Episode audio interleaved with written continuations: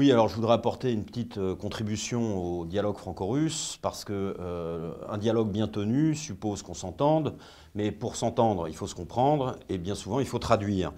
Parce que les vocabulaires politiques expriment euh, des expériences historiques distinctes les unes des autres, hétérogènes même parfois, puisqu'on se situe dans le temps long. Euh, donc par conséquent, les nations ne sont pas de pure matière plastique que l'on peut tordre en tous sens et dans lesquelles on peut faire rentrer n'importe quoi. C'est-à-dire s'il peut y avoir une transposition d'expérience politique, elle se fera par métabolisme et pas de manière mécanique.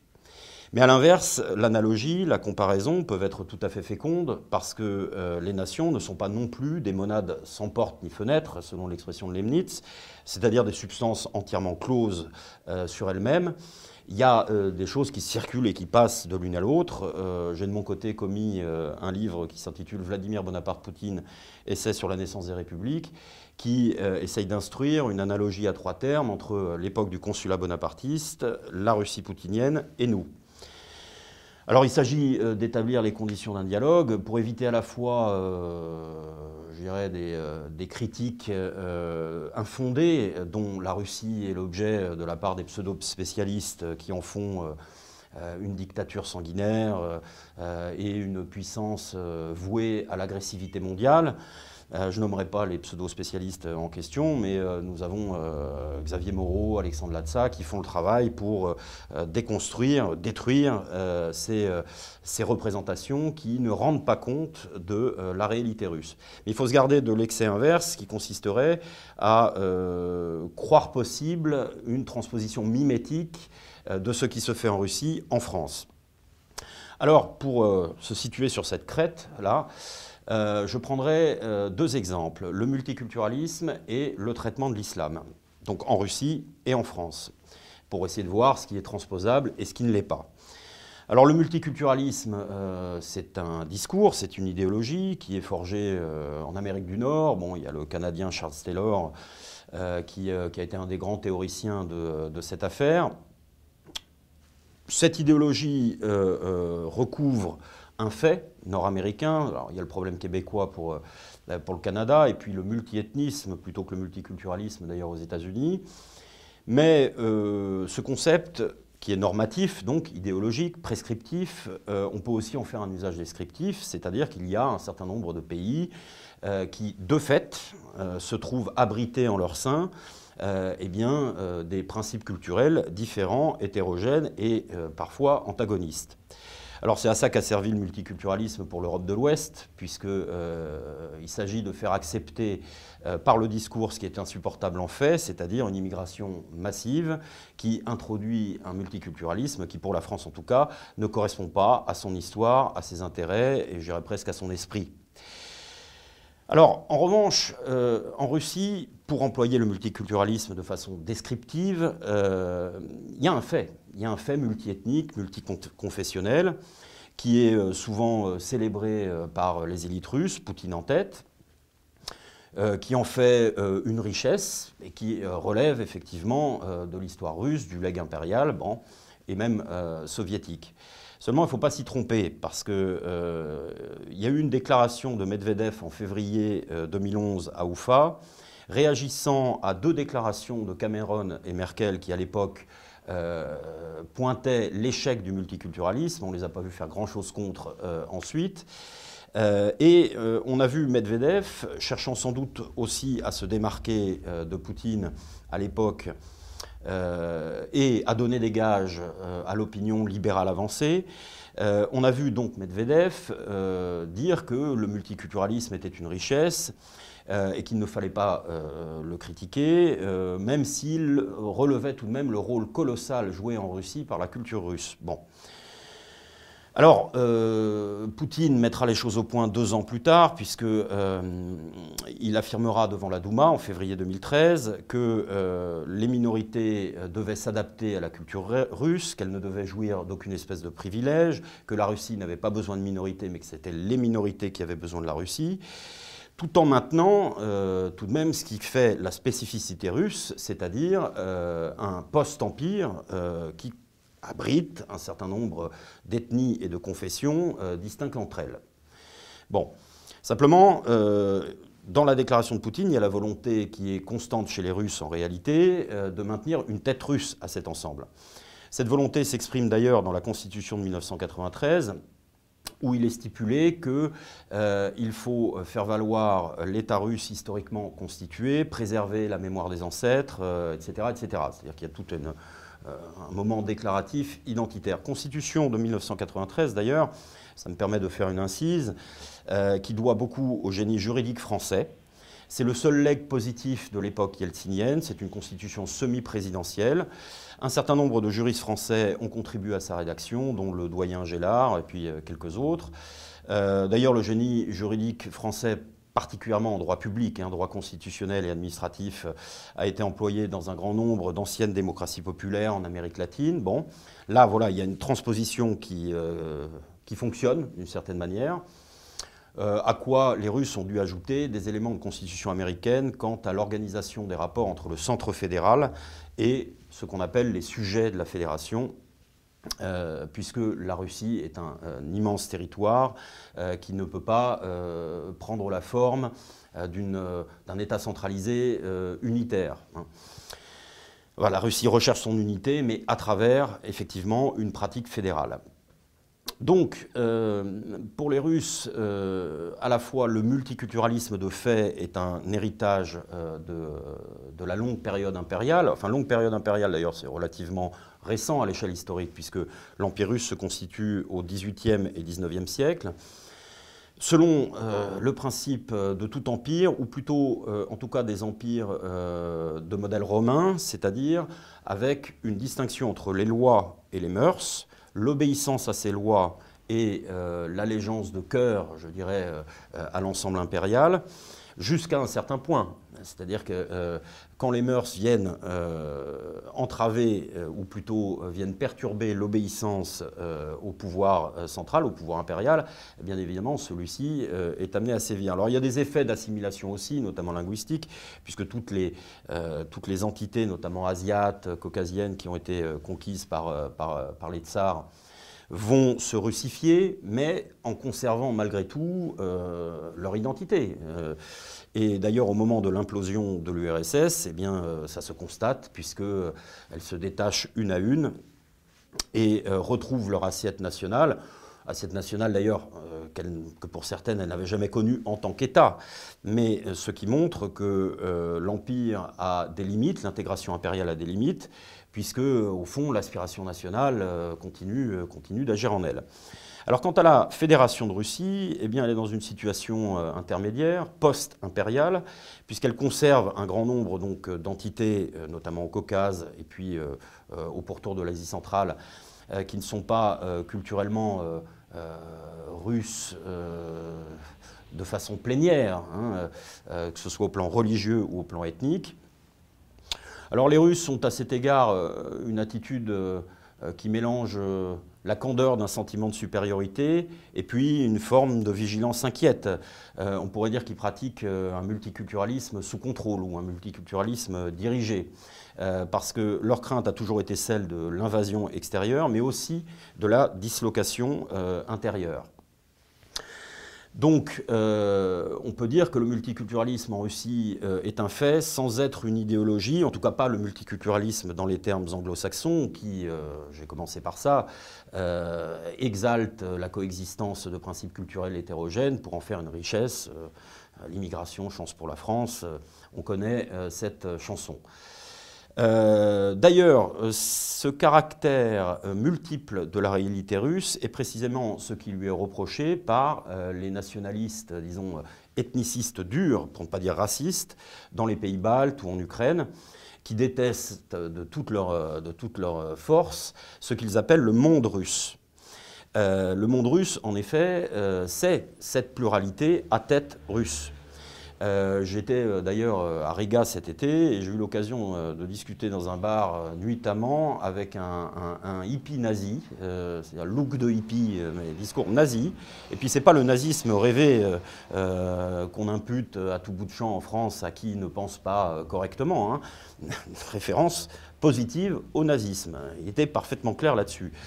et il détestait de toutes ses forces le monde russe parce que précisément il lui reprochait sa dimension multiethnique. Or, les Russes considèrent que c'est une richesse tant qu'ils le tiennent bien en main, cet ensemble. Euh, parce que ça manifeste euh, eh bien, le legs impérial, post-impérial. Je montre dans, mon livre que la Russie euh, se métabolise d'empire en nation, notamment dans sa pratique de la politique étrangère, mais également à l'intérieur, hein, parce qu'il il y a cette diversité comme on dit aujourd'hui, mais elle est, je dirais, bien tenue par la tête russe, hein, qui est, elle, nationale. Alors les Russes ne disent pas, d'ailleurs un autre point de vocabulaire, ne disent pas nationalisme, parce que justement le nationalisme, euh, pour eux, renvoie au national-racisme euh, et euh, même au, souvenir, au souvenir du nazisme. Parce que leur antifascisme n'a rien d'un antifascisme de théâtre, selon l'expression de Jospin. il est véritablement nourri dans la mémoire de la Grande Guerre patriotique, donc Seconde Guerre mondiale, que les Russes appellent Grande Guerre patriotique, euh, et donc ils préfèrent euh, au terme de nationalisme celui de patriotisme. D'ailleurs, pour la Grande Guerre patriotique, le mot c'est Atiechesvieni et euh, ça renvoie à la racine du père. Bon.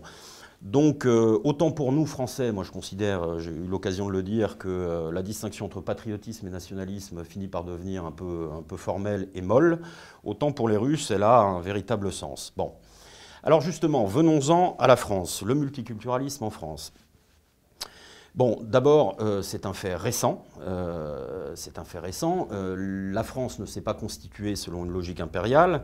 quoi qu'en dise le précieux Zemmour, précieux non pas au sens littéraire, mais au sens de son rôle métapolitique, euh, en effet, euh, se raconter l'histoire selon laquelle euh, le pouvoir royal aurait intégré les provinces à la façon dont les Russes ont fait avec les Ouzbeks ou les Caucasiens est une fiction.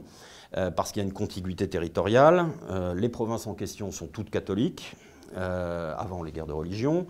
Euh, le mouvement de la monarchie, euh, puisque certains royalistes euh, rêvent d'une monarchie décentralisée, en réalité poussait à l'unité.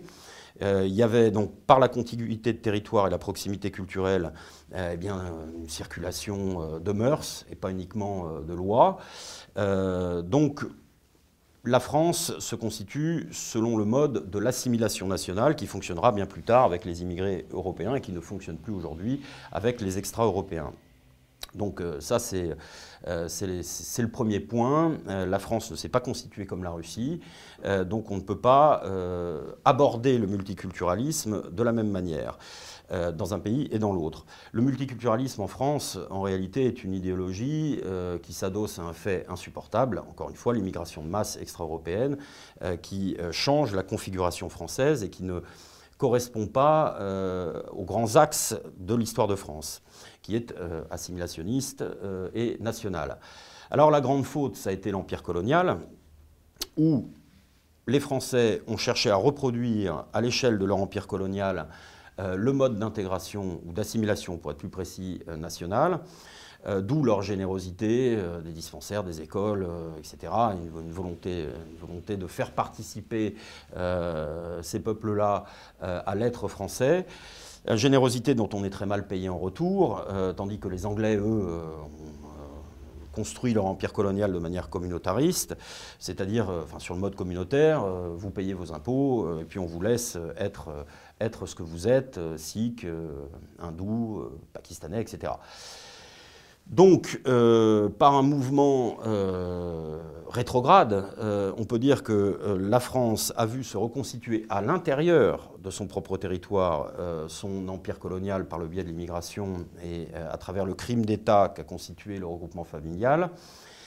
Et voilà où nous en sommes, c'est-à-dire que le multiculturalisme de fait, cette fois, euh, est un agent de dissolution euh, de euh, l'être national qui se marque tout particulièrement sur le plan, sur le plan je dirais, de l'unité de valeur, de l'unité axiologique.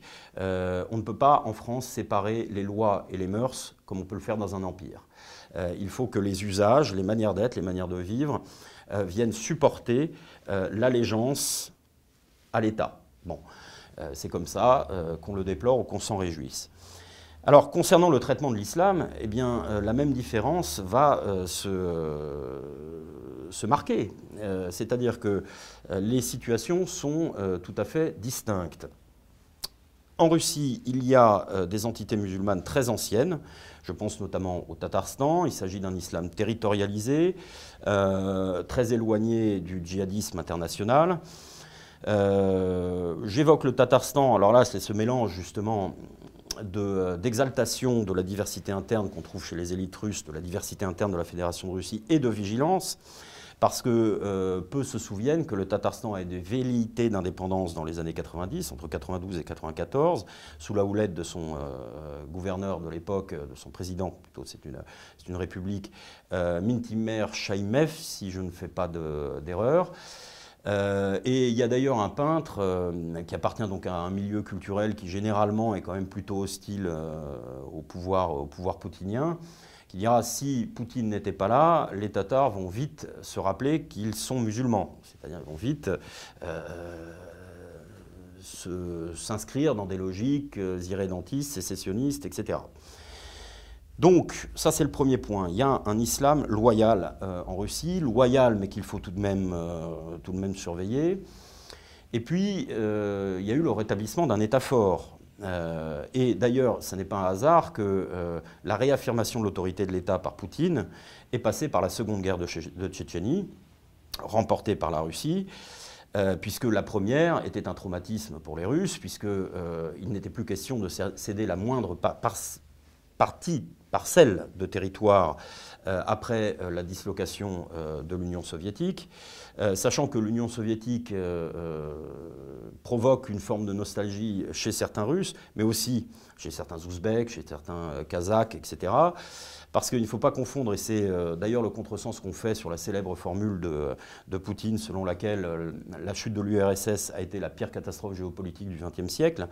Les Russes ont la nostalgie non pas de la partitocratie communiste, mais de l'URSS comme ensemble, euh, euh, comme, euh, comme, nation impériale, enveloppant un grand nombre de peuples, etc., etc. Donc, État fort, islam loyal, et puis islam déloyal, donc en Tchétchénie, financé par les Wahhabites, dans une logique de, djihadisme, et les Russes vont opérer une tchétchénisation du, conflit. Moi, je pourrais dire une sorte de satrapisation, c'est-à-dire qu'on a trouvé un satrape au sens euh, grec et achéménide, euh, puisque c'était une pratique de l'Empire perse à l'époque de la dynastie achéménide, à savoir que le satrape était le protecteur du royaume dans des, dans des provinces plutôt lointaines. Donc on trouvera Ramzan Kadyrov euh, qui se chargera de cela et euh, le problème est à peu près réglé, reste le Daghestan. Bon. Donc État fort, vieille tradition d'islam local, possibilité de déléguer euh, le traitement à des ethnocraties, parce qu'il y a aussi cet élément-là en Tchétchénie. Hein. il y a une unité ethnique qui a permis à Kadyrov d'asseoir son autorité tchétchène loyale au pouvoir central russe. Donc ce sont des facteurs. Et puis il y a aussi, oui, le grand territoire russe qui, euh, euh, qui permet d'envisager toutes sortes de solutions. Euh, simplement, contrairement à ce que disent les pseudo-spécialistes de la Russie, Poutine n'est pas Staline, il n'a encore déplacé autoritairement aucun groupe ethnique. Hein, mais qui sait, ça sera peut-être, sous la pression des circonstances, une solution d'avenir. En tout cas, je ne le souhaite pas, mais c'est de l'ordre des possibles. Alors en France, en revanche, euh, l'islam euh, s'implante récemment, euh, de façon massive. Hein. C'est pas parce que les musulmans ont conquis la, province de Narbonne pendant un siècle, au 8e je crois, ce n'est pas parce qu'on trouvait tel ou tel musulman dans les années 30 ou 40 à Paris qu'il y a une ancienne implantation. Bon. Cet islam est donc un corps étranger et potentiellement ou actuellement déloyal. Bon. Et la France ne dispose pas des mêmes ressources que la Russie, puisqu'elle s'est construite euh, en tant que nation.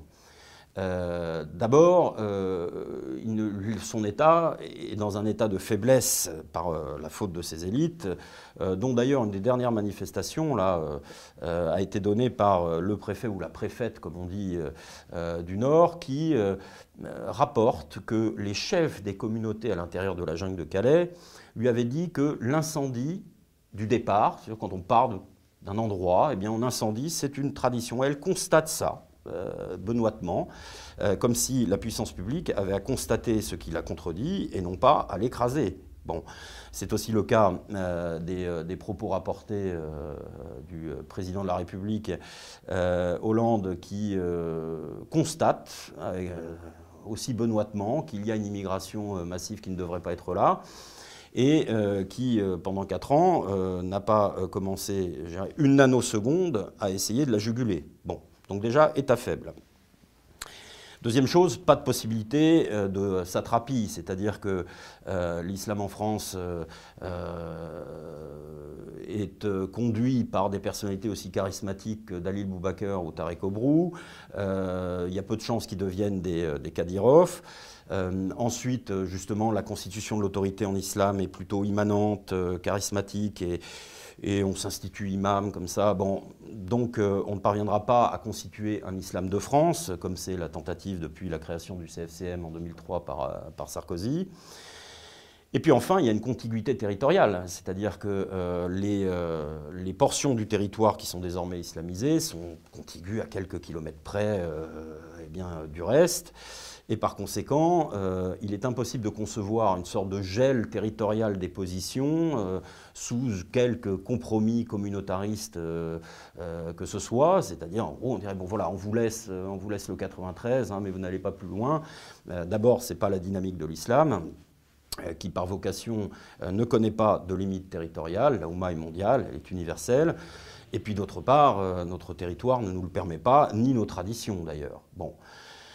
Donc, euh, les seules ressources de la France qui correspondent à son histoire, ce serait l'assimilation, mais euh, celle-ci est enrayée, euh, enrayée par la masse, la quantité devient une qualité à partir d'un certain seuil, disait Hegel, par l'absence de volonté des concernés de s'assimiler à la nation française et l'absence de volonté des élites françaises de les y contraindre. On est dans une position intermédiaire de séparation relative et plus ou moins hostile, qui se marque pas seulement euh, par les attentats, mais euh, par, euh, je dirais, une sorte d'hostilité du quotidien, de la part principalement d'ailleurs des arabo-musulmans. Et on irait vers quoi? Quelle serait la solution proprement française? Et donc pas russe Eh bien, ce serait soit la greffe ou le rejet, si j'ose dire. Donc l'assimilation ne paraît possible qu'à la marge. Euh, donc paradoxalement, euh, quand on est une nation unitaire, face à ce type de problème, les solutions risquent d'être plus radicales, sinon violentes. soit malheureusement une guerre civile, soit la remigration qui peut s'organiser de façon relativement pacifique pas totalement pacifique, en coupant euh, ce qui fait euh, de l'existence en France alors qu'on ne se sent pas français, eh bien quelque chose de très confortable. Euh, les aides, etc., une politique pénale et judiciaire impitoyable. et là, on assistera à des mouvements de remigration volontaire. Mais il n'y aura pas d'autre solution. Pas de gel territorial des positions, pas de compromis communautariste pas de solution de type impérial russe, ça, il faut se libérer de toutes ces illusions. Alors, après avoir donc bien établi euh, ce qui ne peut pas communiquer euh, ici, puisque les expériences sont irréductibles l'une à l'autre, euh, je vais tout de même indiquer ce qui me semble pouvoir constituer un exemple en Russie. C'est-à-dire que la transposition par métabolisme suppose qu'on puisse s'inspirer d'un esprit, pas d'une matière, d'un mouvement, pas d'une doctrine figée, euh, d'une forme, pas d'un contenu. Et là, il y a des exemples à prendre en Russie, oui. Euh, pas dans la technique de gestion du multiculturalisme euh, ou de l'islam, mais dans l'esprit général qui alimente les élites russes depuis l'avènement de Poutine en 99. Bon, d'abord un État fort, ça je l'ai dit à plusieurs reprises. Un État fort et incarné, et là, on a quand même un sérieux problème anthropologique parce qu'on euh, conviendra qu'entre Hollande et Poutine, il y a vraiment un rift euh, euh, anthropologique, il y a un fossé, il y a un grand canyon. simplement, bah, écoutez, parfois une nation trouve ses hommes de façon, de façon inattendue. à l'intérieur, la préservation de l'unité nationale, alors de façon conforme à l'être français, euh, mais euh, avec le même esprit, c'est-à-dire cette idée de faire tenir euh, l'ensemble. Et puis à l'extérieur, un réalisme géopolitique qui en finisse avec ce messianisme atlantiste, dont la France est malheureusement, et pour notre grande honte, un des agents les plus, les plus agressifs depuis maintenant, depuis maintenant au moins dix ans. si ce n'est plus. Et enfin, le grand exemple, parce qu'il y a des raisons de désespérer, mais le désespoir en politique, ça, elle est usée celle-là, hein, mais enfin, est toujours vrai, le désespoir en politique est une sottise absolue, disait Maurras. Quand on voit la façon dont la Russie s'est redressée et est sortie de l'enfer, et je pèse le mot, de l'enfer des années 90, eh bien ça veut dire qu'en assez peu de temps, euh, on pourrait euh, euh, reprendre en main eh l'être national en France. Euh, donc tout n'est pas perdu, euh, mais euh, c'est urgent. Il faut que ça aille vraiment vite. Mais l'exemple russe ici peut être, peut être rassérénant et une source d'espoir.